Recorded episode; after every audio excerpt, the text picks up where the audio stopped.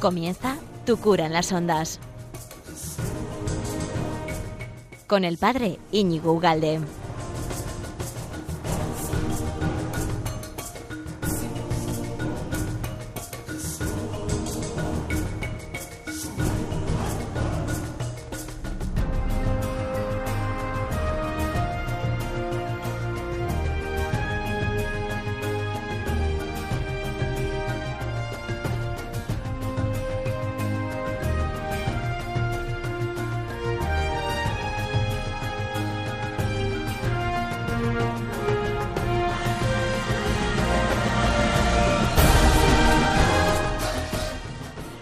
Días, amigo de Radio María. ¿Qué tal estás? Bienvenido a este nuevo programa de Tu cura en las ondas. Gracias a esta gran casa eh, de Radio María que está 24 horas funcionando para que cuando te dé la santa gana tú te enchufes y te sepas acompañado, además con, con teléfonos para que llames y consultes, etcétera, etcétera. Es una gran familia que posibilita una catequesis constante online, además de, de, vamos, ortodoxa, de calidad, ¿no?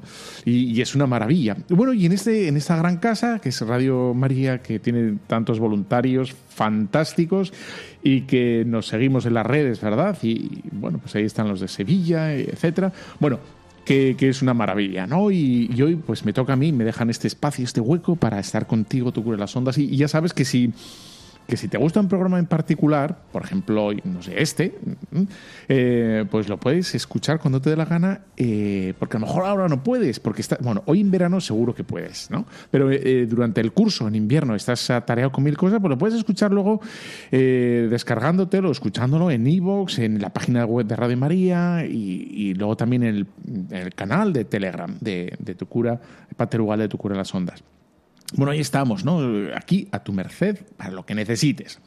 Y hoy veníamos preparando, venía preparando tres cosillas eh, que nunca controlo el tiempo, o sea, siempre me quedo, en fin, todo ahí lo meto en calzador al final porque se me van los tiempos, se me va, se me va, se me va. Bueno, se me va este amor que he ido amasando con mi mano. Ole, siempre así, ole, taca, taca, taca. Bueno, y, y se me va, ¿no? Pero bueno, hoy tengo preparado como tres cosillas que es querría contigo como repasar, eh, rescatar, recordar, mmm, lo que quieras, ¿no? La plegaria, el canon romano, el canon romano, que es una delicia de, oración, que generalmente eh, cuando vas a misa siempre por defecto hace, hacemos la, la plegaria segunda que es breve, que es tal.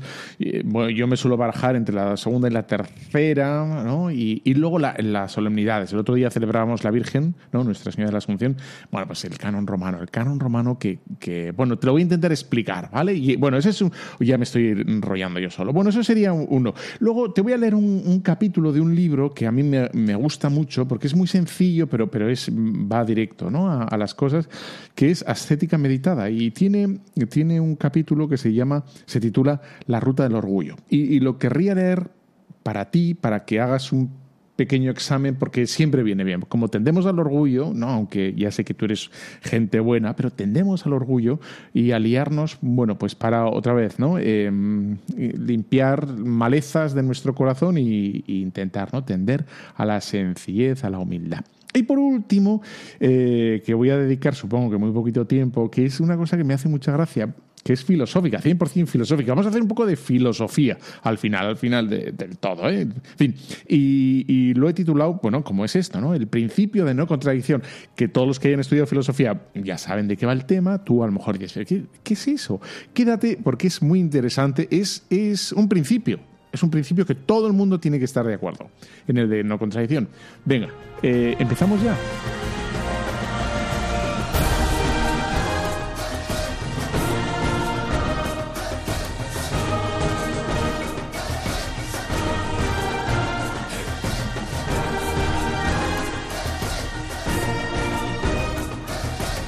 Bueno, pues es, es, redundante, sé que lo sabes, pero hay que decirlo, hay que partir de ahí que eh, la Eucaristía, bien sabemos, ¿no? Parte de, una cena, de una cena ritual, ritual, ¿eh? No es una cena que alguna vez lo he dicho, bueno, si era una cena, sí, era una cena, pero no era una cena de, de lunes por la noche.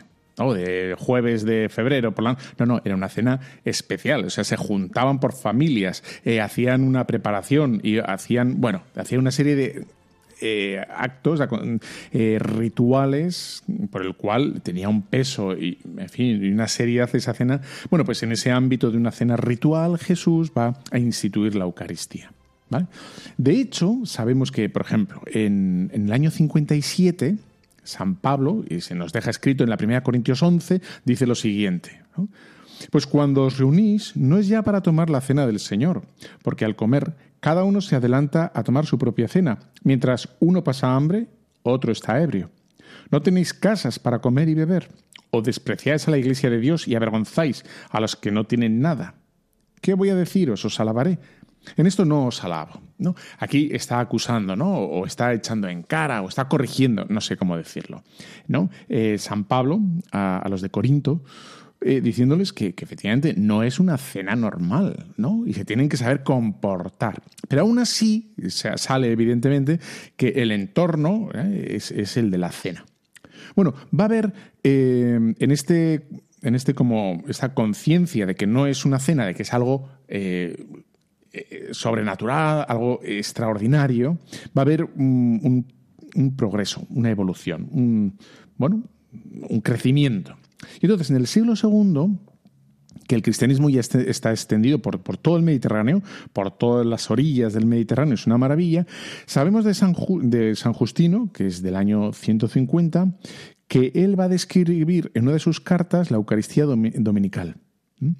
Y, que ya está, dice, ¿no? Eh, estructurada, ya está organizada.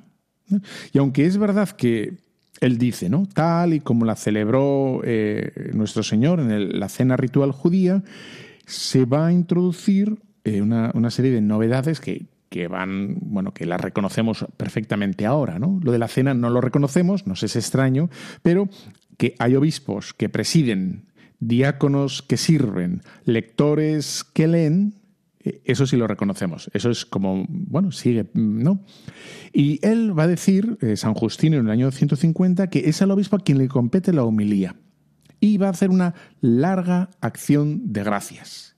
Entonces vemos aquí ya como dos ejes ¿no? de la Eucaristía, que sería la palabra de Dios, las, las, lecturas del Antiguo y el Nuevo Testamento, es decir, que mantenemos esa estructura, fíjate, del año 150. ¿No? Y luego la otra que es la gran acción de gracias. Es decir, una oración larga y, nos va a decir, ¿no?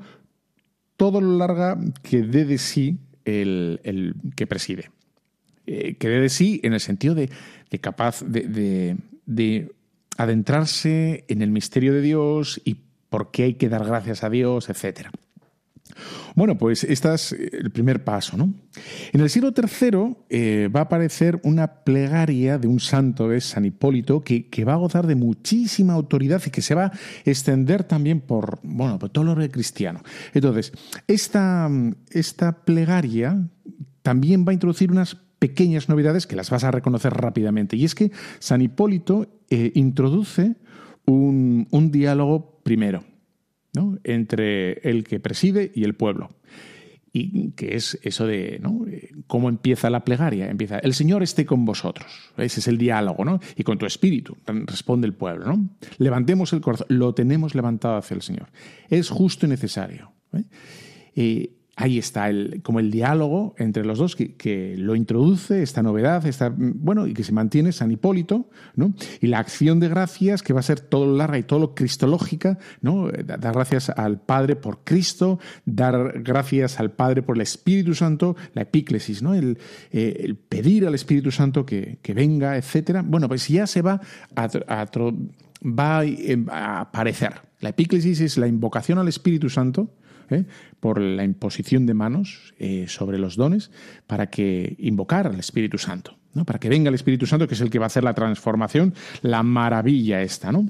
Bueno, pues entre el siglo IV y VIII, lo que van a hacer es, van a seguir eh, proliferando un montón de textos, libros, novedades, familias litúrgicas. Tú tienes que pensar que Europa que aún a, hoy es, grande, claro, entonces era mucho más grande porque estaba menos conectada. Entonces la capacidad de, digamos, de, que algo tuviera más personalidad eh, que ahora es, claro, ¿no? Ahora todo el mundo, o sea, tu hija de 14 años, o 15 o 20, o tú mismo, tú mismo, llevas los mismos pantalones, la misma camiseta que un japonés en la playa ahora.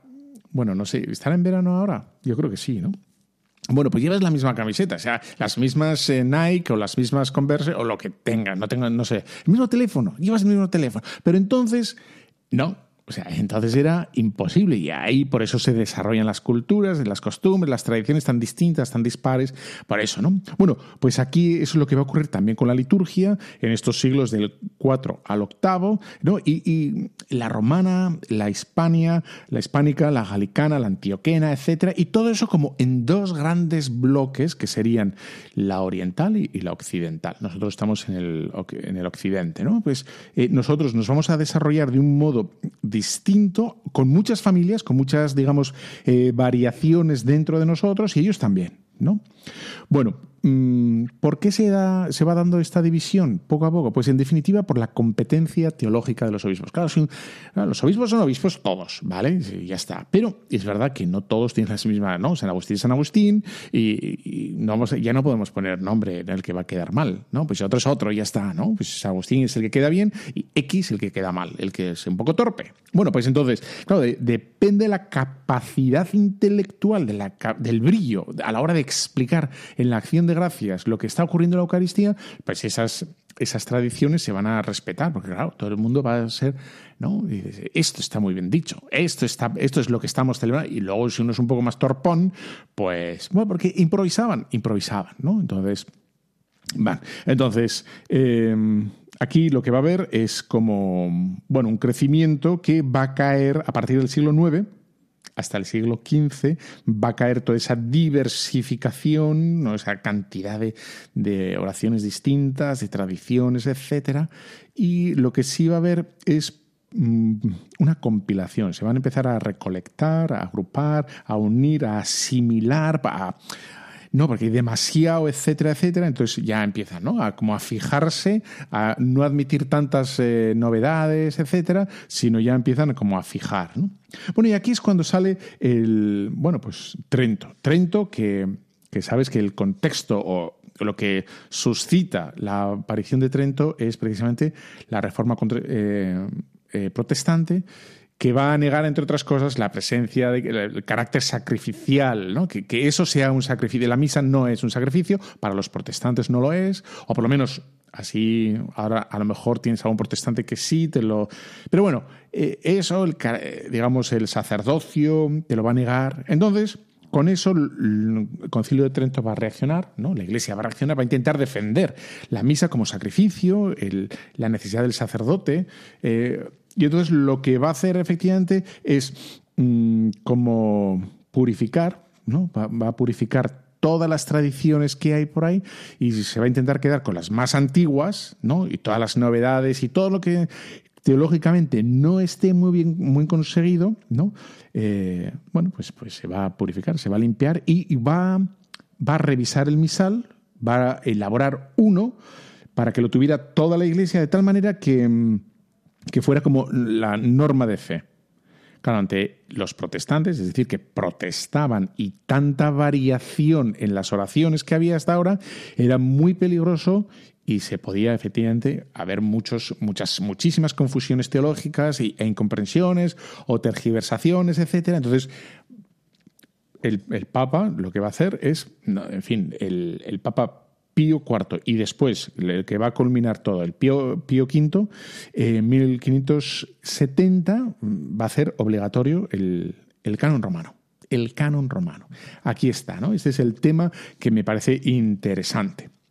Em, luego voy a intentar eh, como comparar un poquito el uno y otro, ¿no? Pero bueno, ahí está. Va a ser en el siglo XIX, con influencias en el XX, efectivamente con el Vaticano II, cuando en el XX, con el próspero Garenguer, que es un francés, que es un prior que está en Solesmes, es cuando va a retomar eh, la reforma que hizo Trento y va a intentar, digamos, em, aislarla del contexto histórico, es decir, de, de todo el, digamos, el, la contestación protestante que había en ese momento, iba a intentar como como purificar más todavía, si quieres, la misa. Y, entonces iba a tener mucho éxito, porque en el fondo la idea es de la idea que tiene, la idea feliz que tiene Próspero Granger es redescubrir que la Eucaristía es la fuente de vida de todo cristiano, la fuente de vida de todo cristiano. No las devociones, no las santos, no las medallas, no las novenas. Nada de esto es malo. Pero lo que es el centro de la vida cristiana es la Eucaristía, porque la Eucaristía es el misterio de Cristo, la muerte, su muerte y resurrección. ¿no? Ahí está. Ese es como lo que quiere eh, recordar y recoger y sacar ¿no? Este movimiento, este movimiento de renovación litúrgica que, va a desembocar todo en el siglo, en el siglo no, en el Concilio Vaticano II. ¿no? Ahí está. Bueno, entonces, em, me parece que ahora lo que tenemos que hacer es una pequeña paradita. Eh, nada, te voy a dejar, por ejemplo, una, pieza moderna que me parece que, es, que está muy bien traída porque es música litúrgica moderna, pero muy bien como actualizada. Entonces se nota que es sacra, eh, pero está pero es moderna y me piace tanto, me piace molto. Es, es, es Marco Frisina, que, que lo habrás escuchado alguna vez, seguro. A ver si te gusta.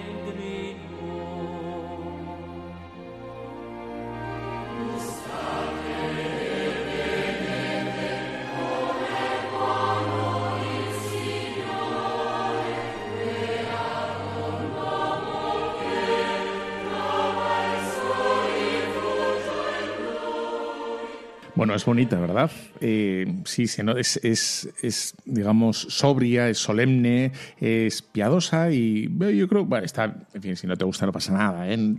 seguimos siendo amigos, aunque no te guste, no te preocupes. Bueno, pues vamos entonces, entramos en el canon romano propiamente dicho, ¿no? ¿Qué, qué es, porque luego con, bueno, con el, Vaticano II ya sabes que añadió otras tres más, ¿no? Y luego más tarde eh, otras más, ¿no? Que no sé, una para niños, etcétera. Em, que no se utilizan casi nada, quizá la más, la más popular es la 2, ¿no? pero yo voy a hacer una comparativa, por tanto, entre el canon romano, y le voy a intentar decir por qué el canon romano, y luego la, segunda, intentando mostrarte cuál es, digamos, la profundidad. ¿no? no porque sea mala la otra, ¿eh? sino, bueno, más rica, es más rica. La palabra es esa, más rica. Entonces, el canon romano vemos que, es la más antigua, es, la, que, la que arranca, el canon romano arranca en el siglo IV, en las, en las oscuridades del siglo IV. Hay las tinieblas esas que vete a saber, ¿no? Eh, todas estas tradiciones pequeñitas que hemos ido, estas influencias de santos, añadidos, etcétera, pues sabemos que tiene raíces, ¿no? Como las catedrales, ¿no? Bueno, aquí hubo antes, y antes de eso, y antes todavía había, bueno, pues algo así, ¿no? No sabemos exactamente, no conocemos su origen exacto, ni el desarrollo exacto de, todo el, canon, ¿no? Lo que sí sabemos es que el mm, San Gregorio lo fijó ¿eh? y con la idea de que o sea, de que esto tenía que ser eh, regla de ahí en adelante. Es el modo de rezar la misa tenía que ser este. ¿no? ¿Por qué? Eh, entre otras, primero, por antigüedad. Hemos dicho que, arranca en el siglo IV y por tanto, claro, eh, está súper en contacto ¿no? con, el comienzo del cristianismo más que, que las, las de ahora, ¿no? Segundo, porque, bueno, por la perfección que tiene en las oraciones de una perfección y que da a muchos, ¿no? que, que, aborda muchos flancos, muchos aspectos de nuestra fe. Tiene eh, un doble bloque de intercesión, ¿no? decimos, ¿no? La, veneramos la memoria ante todo de la gloriosa siempre Virgen María, Santiago, bueno, Pedro, Pablo, Andrés, Santiago, Cosme, Damián, etcétera, etcétera. Y luego ya casi al final hacemos también ¿no? la, la otra, que, que es, a ver, que lo tengo aquí, Empezamos así, ¿no? Y confiamos en tu infinita misericordia. Admítenos entre la asamblea de los santos apóstoles y mártires, Juan el Bautista, Esteban, Matías, Bernabé, Ignacio, Alejandro, etcétera, etcétera. Así está ese doble bloque de intercesiones. Y luego un doble epíclesis, esa, invocación doble que hacemos, ¿no? Esa al. Bueno, que quede más evidente, ¿no? Que, es acción trinitaria. No es solo eh, algo de Jesucristo, no es solo es, la Trinidad entera la que está, ¿no? Invocamos al Padre. Entonces, vamos, ¿cómo comenzamos? ¿no? Empezamos, Santo, Santo, Santo es el Señor, ¿no? Y en el, en el canon romano empezamos, ¿no? Eh, inmediatamente después. Padre misericordioso. Ya queda, no, insisto, no porque en la 2 no sea, sino porque aquí queda evidente, ¿no? Porque lo primero, en la 2, después del, del santo, del, Santo, santo, santo es el Señor, eh, decimos lo siguiente, ¿no? Eh, nada más empezar, decimos, santo eres en verdad Señor, fuente de toda santidad. ¿no? Claro, nos estamos refiriendo al Señor, al Padre, pero no queda tan evidente. Santo eres en verdad Señor, fuente de toda santidad. Eso es el segundo, ¿eh? la plegaria segunda. Y sin embargo, en el canon romano dice, Padre misericordioso, te pedimos humildemente por Jesucristo, ¿ves? Esa clave ya ¿no? de Padre, Hijo y luego el Espíritu Santo aparece de forma evidente, clara, ¿no? Que bendigas estos dones, ¿no? Eh, bien, eso es, ¿no? Y, hay una oración un poquito más larga, como decíamos, ¿no? Un poquito más larga hasta llegar mm, a la consagración. Se le pide por la Iglesia, por la, por la, paz, por la unidad, por el mundo entero, por el Papa, etcétera, etcétera, por todos, y luego pedimos por los vivos incluso. ¿no? Eh, esta familia santa, ordena tu paz nuestros días, líbranos de la condenación eterna, cuéntanos entre tus elegidos. ¿no? Bendice, otra vez, ¿no? Bendice y santifica, Padre, esta ofrenda, haciéndola perfecta espiritual. Nos estamos dirigiendo al Padre otra vez, ¿no? Cosa que en la 2, aquí en la 2, por supuesto que aparece, pero mm, como más tímidamente, ¿no? Ah, mira, en la 2, después de la consagración, dice, así pues, Padre, al celebrar ahora el memorial de la muerte, o sea, aparece después, digamos, esa dirección de nuestra oración al Padre aparece después de la consagración. Sí que está, ¿no?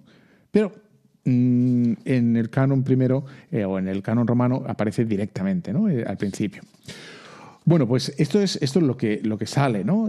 claramente. Le pedimos por, por Jesucristo otra vez, ¿no? En, el canon romano pedimos, ¿no? Por, por toda la iglesia otra vez. Y le pedimos por nuestro propio corazón, para que sea una oblación pura. O sea, aquí tiene, añade algo más el canon romano, porque nos pide o nos evidencia que nuestro sacrificio tiene que ser puro, ¿no? Tiene que ser eh, no como el de Caín que, no agradó absolutamente. ¿no?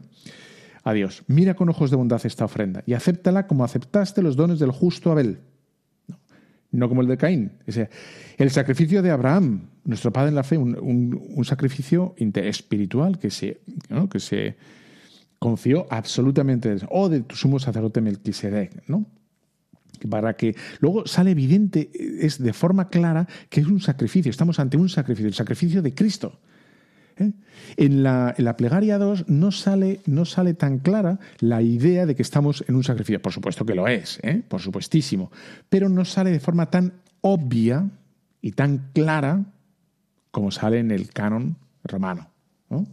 Mira con bondad esta ofrenda. ¿no? Eh, te pedimos obviamente que esta ofrenda se lleve a tu presencia hasta el altar del cielo. ¿no? Y de, bueno, pues aquí queda clarísimamente que, es un, que es un sacrificio. ¿no?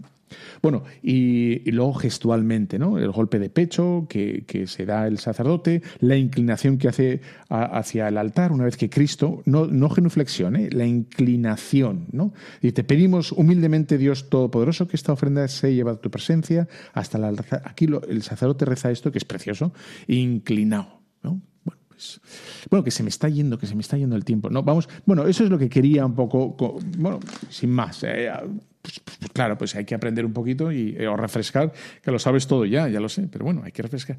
Venga, hacemos una pequeña pausa, te pongo un poco más de, un poquito, ¿eh? de Marco Frisina, a ver qué te parece esta, y volvemos ya con, con ascética meditada.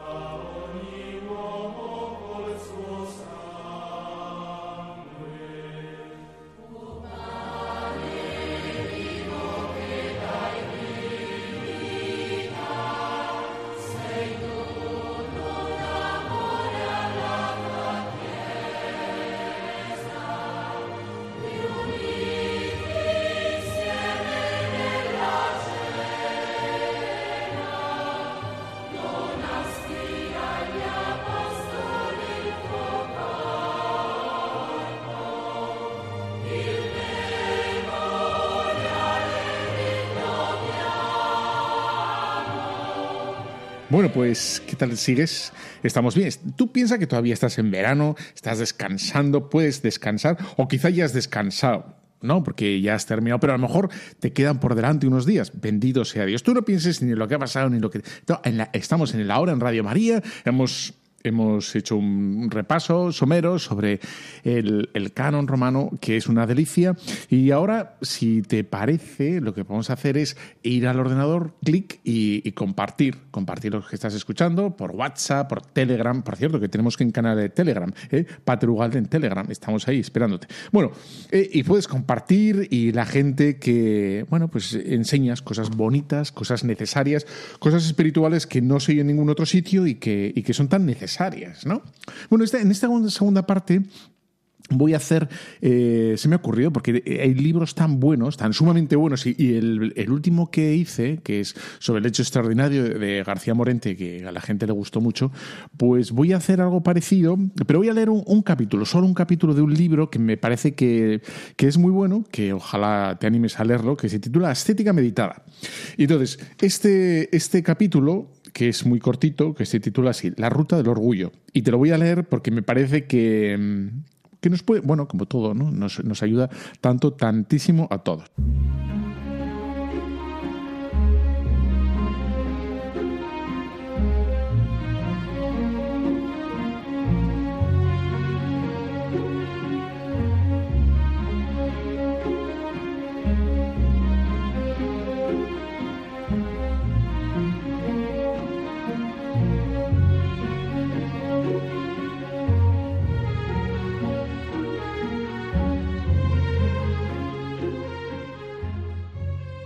Existe un camino que no es ciertamente el de la salvación ni el de la felicidad, y por el cual, ello no obstante, solemos adentrarnos los hombres con gran facilidad.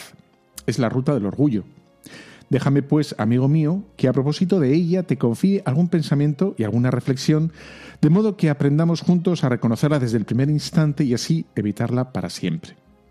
La ruta del orgullo tiene un principio bastante triste porque comienza con la negación de Dios en nuestras almas y en nuestras vidas. Alguien ha hecho notar a este respecto con gran agudeza que el ateo y el orgulloso tienen muchos puntos en común. El ateo, en efecto, se niega a admitir la existencia de Dios a través de la prueba de la creación y de la criatura. No ve a Dios, nuestro Señor, en lo creado. Y el orgulloso se niega a reconocer a Dios en su alma y en su vida no vislumbra a Dios nuestro Señor en los dones de la naturaleza y de gracia que enriquecen su personalidad y fructifican su vida. El orgullo en realidad no es más que una estimación desordenada de las cualidades propias y de los propios talentos.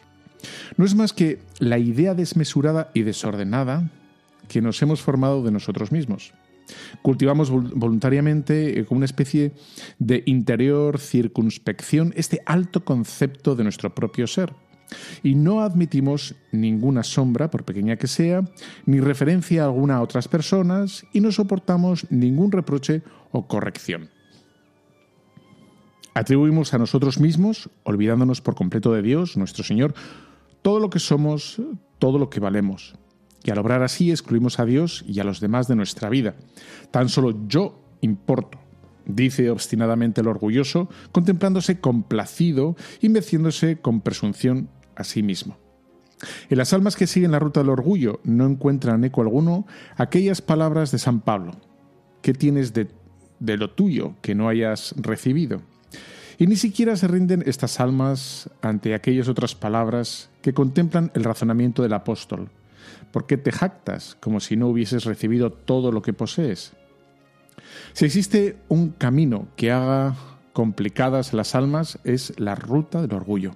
La ruta del orgullo es un laberinto en el que las almas se desorientan y se pierden. El orgullo destruye la simplicidad de las almas, aquel ser y parecer sin pliegues, que es una encantadora característica de las personas humildes. Cuántos pliegues se forman, en contrario, en el alma contaminada por el orgullo. Este pecado capital, en efecto, induce cada vez más avasalladoramente a replegarse de continuo sobre sí mismo, a volver infinitas veces y a demorarse con el pensamiento sobre los propios talentos, sobre las propias virtudes, sobre los propios éxitos y sobre aquella cierta ocasión y circunstancia en la que se triunfó. Y esto es el mundo vacío y mezquino de la vana complacencia. Del mundo interior se pasa al mundo exterior. La ruta del orgullo continúa su progresión implacable. Todo aquello que estas personas han construido dentro de sí desean ahora edificarlo a su alrededor. Y aunque el Señor dijo, no daré mi gloria a otros, el alma orgullosa, orgullosa responde a este mandato divino apropiándose, posesionándose de dicha gloria. Esta desgraciada ruta jamás puede pasar por el Señor. Nada ni nadie podrá hacer decir a las almas que han tomado este camino, solo por gracia divina soy lo que soy. Su mirada y su pensamiento jamás se levantarán por encima de sus propias cualidades y sus propios éxitos, hasta Dios nuestro Señor, para darle gracias por su bondad. La mirada y el pensamiento de estas almas se demora siempre a ras de tierra. La ruta del orgullo empieza con la exclusión de Dios y el repliegue sobre uno mismo. El horizonte del orgulloso es terriblemente limitado, se agota en él mismo. El orgulloso no logra mirar más allá de su persona, de sus cualidades, de sus virtudes, de su talento. El suyo es un horizonte sin Dios. Y en este panorama tan mezquino ni siquiera aparecen los demás. No hay sitio para ellos. El alma que siga esta ruta, por el elevado concepto que se ha forjado de sí misma, nunca pide consejo a nadie, de nadie acepta nunca consejos. Se basta a sí misma. Vive aferrada al propio juicio y a la propia voluntad hasta la tozudez e ignora voluntariamente hasta el desprecio cualquier opinión o convicción que no sea la suya. El desprecio por el prójimo es, por tanto, una actitud frecuente y a menudo habitual en las personas que siguen esta ruta. Se han convertido íntimamente en fariseos y consideran a los demás como publicanos, reproduciendo continuamente en sus vidas la escena y las actitudes de la parábola evangélica. Gracias tibi non Gracias te doy porque no soy como los demás hombres. Los demás existen solo como término de parangón para que el orgulloso pueda exaltarse mientras los desprecia. Las personas que van por este camino no soportan que haya nadie superior a ellas. Esta es una posibilidad que no puede verificarse ni siquiera en el mundo de la hipótesis. Los demás no pueden tener más función que la de exaltar a estas personas, deben estar por debajo de ellas. Los efectos de, los demás deben servir para poner en evidencia y para subrayar sus propias virtudes. Los errores de los demás deben servir para poner de relieve su sabiduría y destreza, y la escasa inteligencia ajena para hacer resplandecer su gran valía. Y aquí está la raíz de las envidias, de los celos, de las ansiedades que acompañan la vida de todos aquellos que siguen la ruta del orgullo. Pero este desgraciado camino no acaba aquí.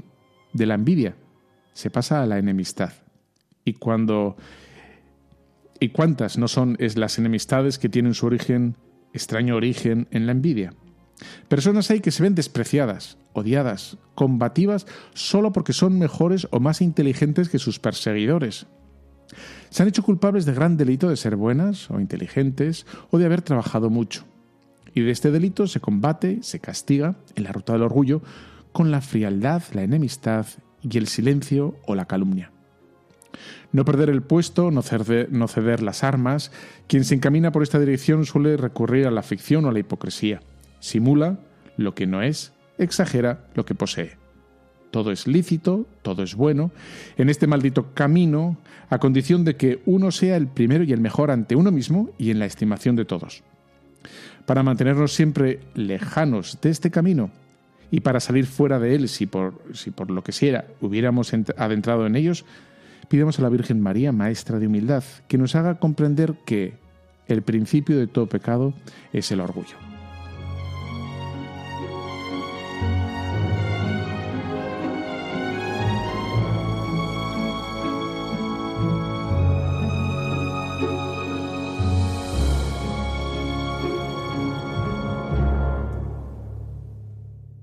Bueno, te ha gustado, es, bien bonito, ¿verdad? Eh, pues tiene, tiene unos cuantos capítulos, ¿no? Y, si quieres, mira, pues tiene uno sobre Jesús como amigo, que es... No, te he leído uno breve, ¿no? Porque tampoco voy a estar aquí leyendo un montón de rato, pero mira, sobre la vida interior, sobre la guarda del corazón, el camino real, la esperanza cristiana, la mansedumbre, las humillaciones, el celibato, la serenidad, las tentaciones, la imaginación, el examen de conciencia, etcétera, etcétera. Bueno, tiene, tiene unos cuantos y tienen este, como este, bueno, este talante, ¿no? Este estilo que me parece bastante amable y luego bastante realista, ¿no? Y que yo creo que todos nos podemos ver reflejados más o menos, eh, bueno, en cada uno de los, de los capítulos, ¿no? Porque estamos todos tocados, tú también, ¿eh? Tú también y yo también, por supuesto. Pero bueno, nosotros lo reconocemos, ¿no? Y, lo que hacemos es pedir perdón y, nada, pa'lante, todo pa'lante, pa'lante, siempre pa'lante, ¿no? Bueno, te dejo con esta canción que se titula así, precisamente, Arriba los corazones.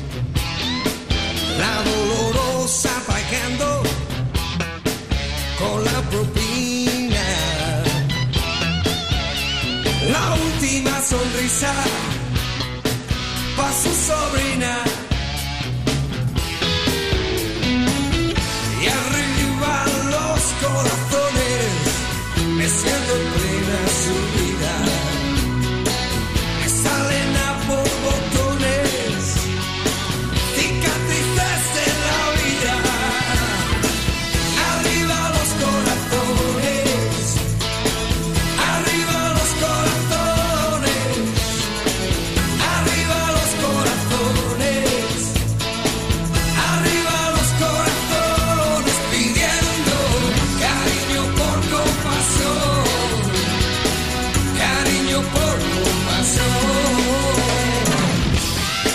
Bueno, pues seguimos en Radio María, en este programa de Tu cura en las ondas, que luego lo puedes encontrar todo absolutamente, es como el gran supermercado, o sea, tienes ahí meditaciones, rosarios, catequesis, charlas, misas, eh, la liturgia de las horas, absolutamente todo. Y además lo bueno de la, de la, de la web o de lo que es eh, Internet es que lo puedes escuchar si no llegas a la hora del programa, pues cuando te dé la gana. Bueno, Hombre, los laudes es mejor escucharlos por la mañana, ¿sabes? Pero bueno, aún así, dicho esto, pues lo puedes escuchar por la noche. Si no te ha dado tiempo, lo, buscas y luego pues lo puedes reenviar. Y bueno, las máquinas estas son tan listas que saben si gustas, si lo reenvías y, bueno, nos haces, los algoritmos, eh, bueno, pues son listos y saben si gusta, si no gusta, lo reenvías, etcétera, etcétera. O sea, des comentarios, bla, bla, bla, bla, bla.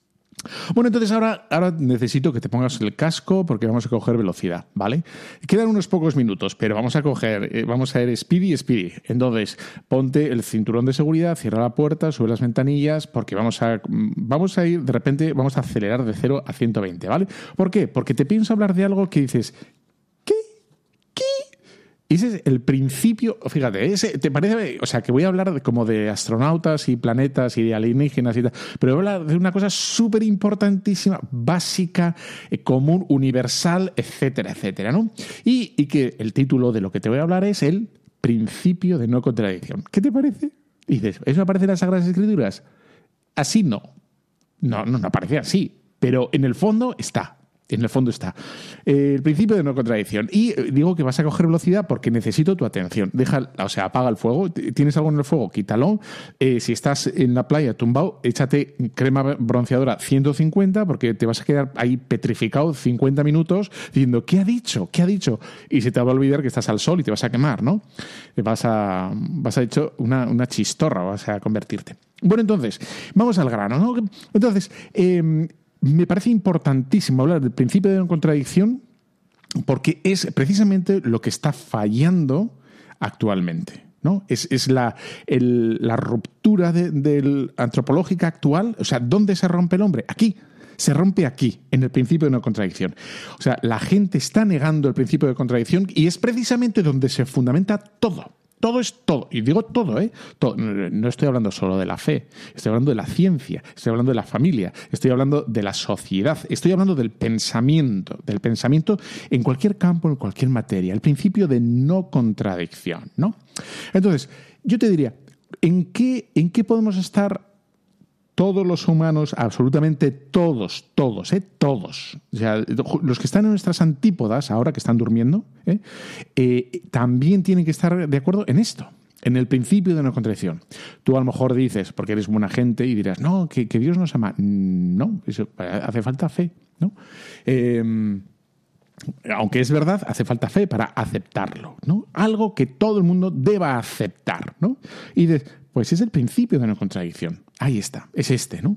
Bien, dicho esto, eh, ¿qué es lo que, lo que dice esto del principio de? Y que todos tenemos que estar de acuerdo. Bueno, pues el principio de una contradicción y, bueno, lo que afirma precisamente es que algo, cualquier cosa, lo que te dé la gana, ¿eh? algo no puede ser y no ser al mismo tiempo y bajo el mismo aspecto.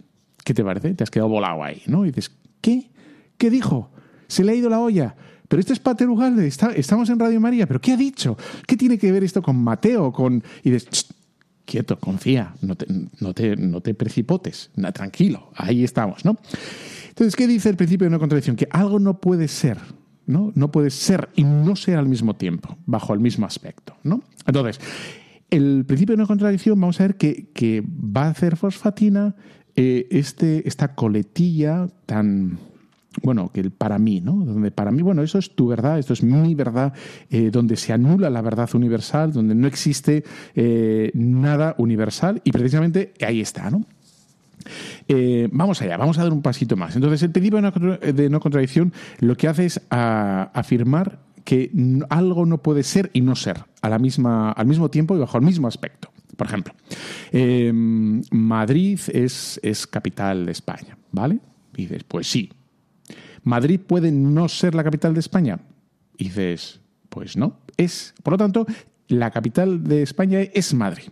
Ya está. ¿no? Por lo tanto, Madrid no puede no ser la capital de España. Por lo tanto, es, es una afirmación. ¿no? Y ahí se basa que es imposible que Madrid sea y no sea la capital de España a la vez.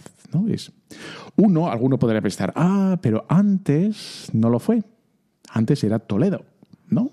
Y dices, ah, entonces, sí. Pero hemos dicho que mientras Madrid, ¿no? bajo el mismo aspecto, bajo el mismo aspecto, mientras Madrid sí que lo es, ¿no? en el, a partir de- del siglo XVII, pues sí que lo es. ¿no?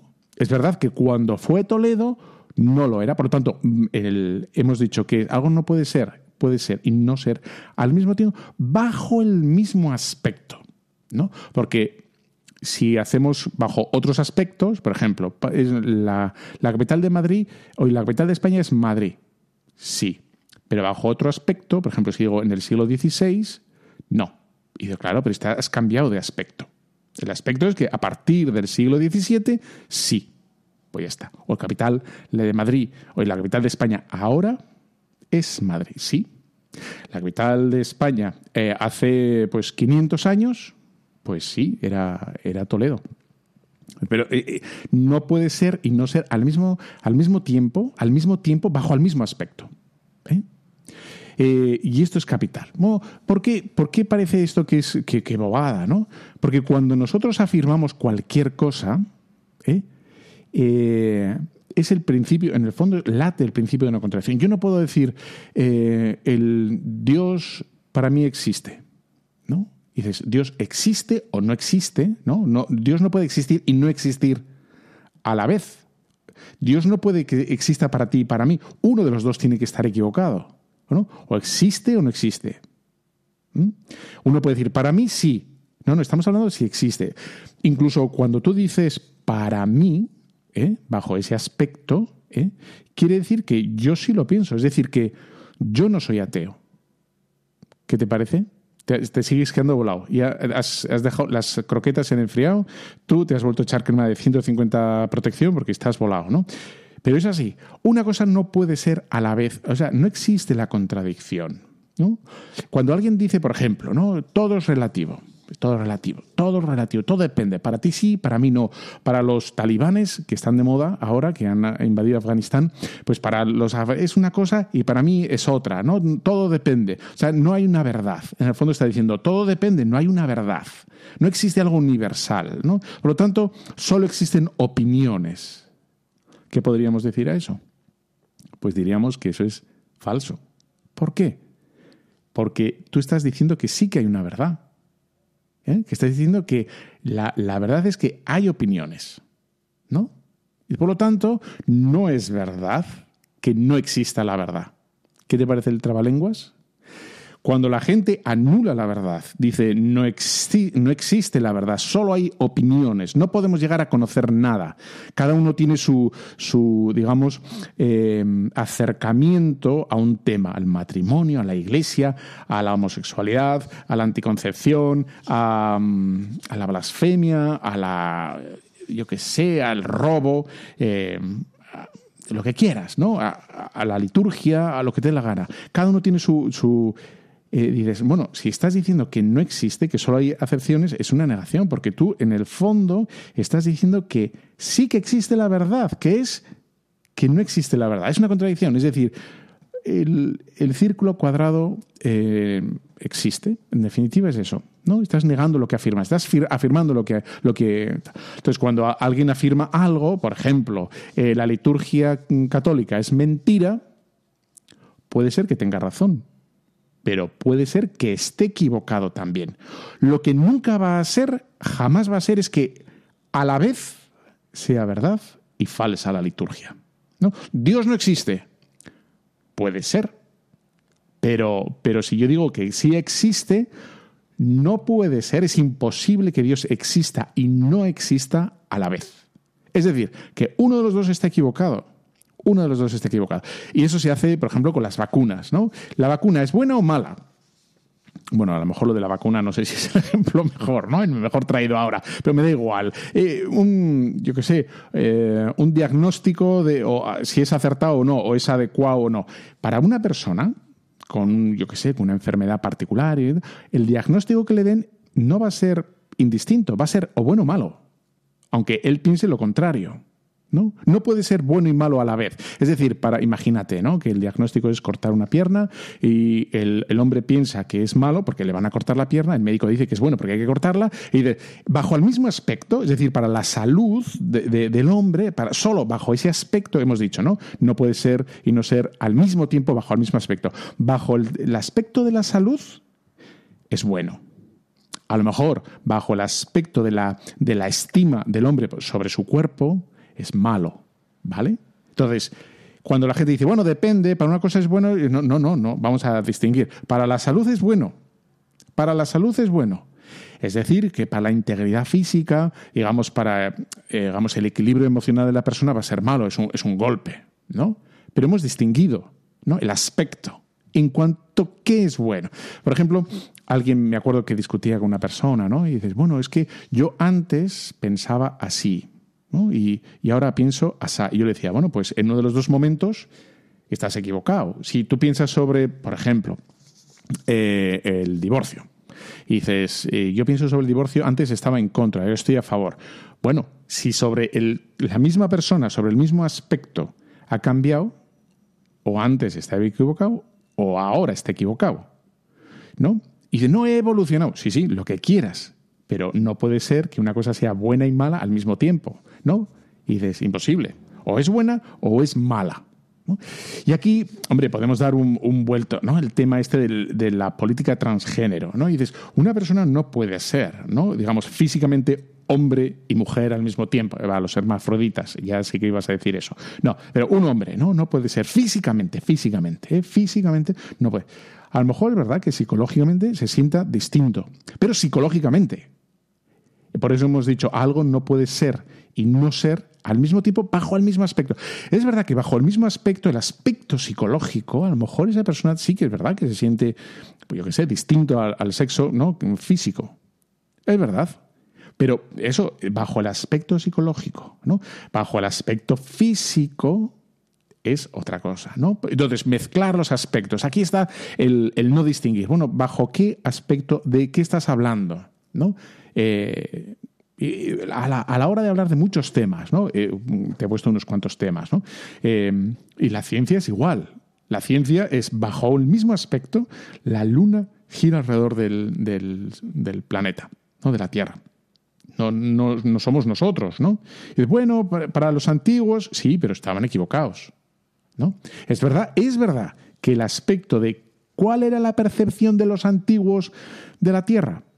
Bueno, pues que la Tierra era el centro, la teoría, la teoría heliocéntrica. Esa, pero estaban equivocados, ¿no? Es verdad que ellos sí que lo pensaban bajo ese aspecto. Podemos decir que sí, que ellos lo pensaban, pero bajo el aspecto de la realidad es que estaban equivocados. ¿no? Entonces, este es el principio de una contradicción que, lo, como ves, lo puedes aplicar a todo a todo. Hay una verdad y una, unas, las cosas son como son y no pueden ser a la vez contradictorias, de otro modo distinto. ¿no? Eh, y, y, esto para la doctrina. ¿No? Cuando la gente dice, bueno, pues es su opinión, o es déjale que haga, o deja. Sí, sí, hombre, por supuesto que les dejamos, pero una cosa es dejarles, otra cosa es decir que tienen razón. Son dos cosas distintas. ¿Vale? Y dice, bueno, déjales, les dejamos. ¿Vamos a llamar a la Guardia Civil? No vamos a llamar a la Guardia Civil. ¿Eh? No, es que piensa distinto. No, ¿no? Ni vamos a hacer un... Pero sí que es verdad que sí que vamos a decir que hay una contradicción en muchos planteamientos. Bueno, pues eso para ti. Bueno, o sea, que a mí me gusten las chistorras, que me encantan, están buenísimas, ¿eh? y pues es verdad. Que a ti no te gusten, es verdad. Pero yo no voy a elevar a rango de, de verdad que, que la chistorra es buena para todos, porque yo lo que afirmo es que para mí. Bajo, ese, bajo ese aspecto es verdad. Si yo dijera para todos, pues efectivamente es, es, es, falso, ¿no? Porque me viene uno y dice, bueno, pues bajo ese aspecto, el para todos, la chistorra para todos es buena, me viene uno y me dice, a mí no me gusta. Dice, efectivamente, mi afirmación sobre las chistorras son buenas para todos es mentira, es equivocada, es errónea, es errónea, ¿no? Y esto lo podemos hablar para con Dios, la virginidad de María, la asunción en cuerpo y alma de la Virgen María, ¿sí o no? Bueno, a mí me parece que sí. No, bueno, si es, eh, no, estamos afirmando, si la Virgen María fue asunta al cielo en cuerpo y alma, esa es la afirmación, ¿no? Entonces, bajo ese, y solo bajo ese aspecto, estaremos afirmando algo que es erróneo o verdadero, ¿vale? Y cualquiera, la opinión, puedes tener una opinión, pero no significa que por ser tuya sea correcta, ¿no? O por ser mía, vale, vale, vamos a decirlo así, pues sea mía, que sea correcta. ¿No? Bueno, pues este, este, como ves, este principio que es antiquísimo, eh, que es griego, porque los griegos daban ahí el, el clavo a todo, pues es lo que nos hemos cargado en el siglo XX. ¿no? El siglo, vamos, el siglo XX y estamos en el XXI ya, ya un pasadito, ¿no? Y no, da, y dices, no, no, no, no, si el para mí no salva la situación. Cuando la gente dice, bueno, para mí, para mí, pero no salva la situación. Las cosas, hay que ir a misa los domingos. No, para mí no, porque yo, yo me hago no sé qué. Y dices, vamos, ¿tú eres católico? Sí. Eh, ¿Quieres ser buen católico? Sí. Pues entonces el para ti es tienes que ir a misa. No, para no, no, es que es así. Es, es, principio de una contradicción. Un cristiano no puede ir y no ir a la misa al mismo tiempo y decir que es bueno. No, entonces, no digas que es bueno. Bueno, ves por dónde voy, ¿no? Y puedes utilizar para, para mil temas. Principio de no contradicción, que es aquello en lo que todos estamos de acuerdo, que Radio María es fabuloso, es fantástico, es, es pletoricante, ¿de? de pletoricos. Oye, que he estado muy a gusto contigo este, esta semana. Espero verte de nuevo o escucharte de nuevo. Bueno, nos podemos encontrar en internet, nos encontramos ahí en todas las, todas las plataformas iVoox y, y la madre superiora, ¿eh? Oye, te dejo con la bendición de Dios Todopoderoso, Padre, Hijo y Espíritu Santo, descienda sobre cada uno de los superoyentes de Radio María. Amén. Un fuerte abrazo, cuídate.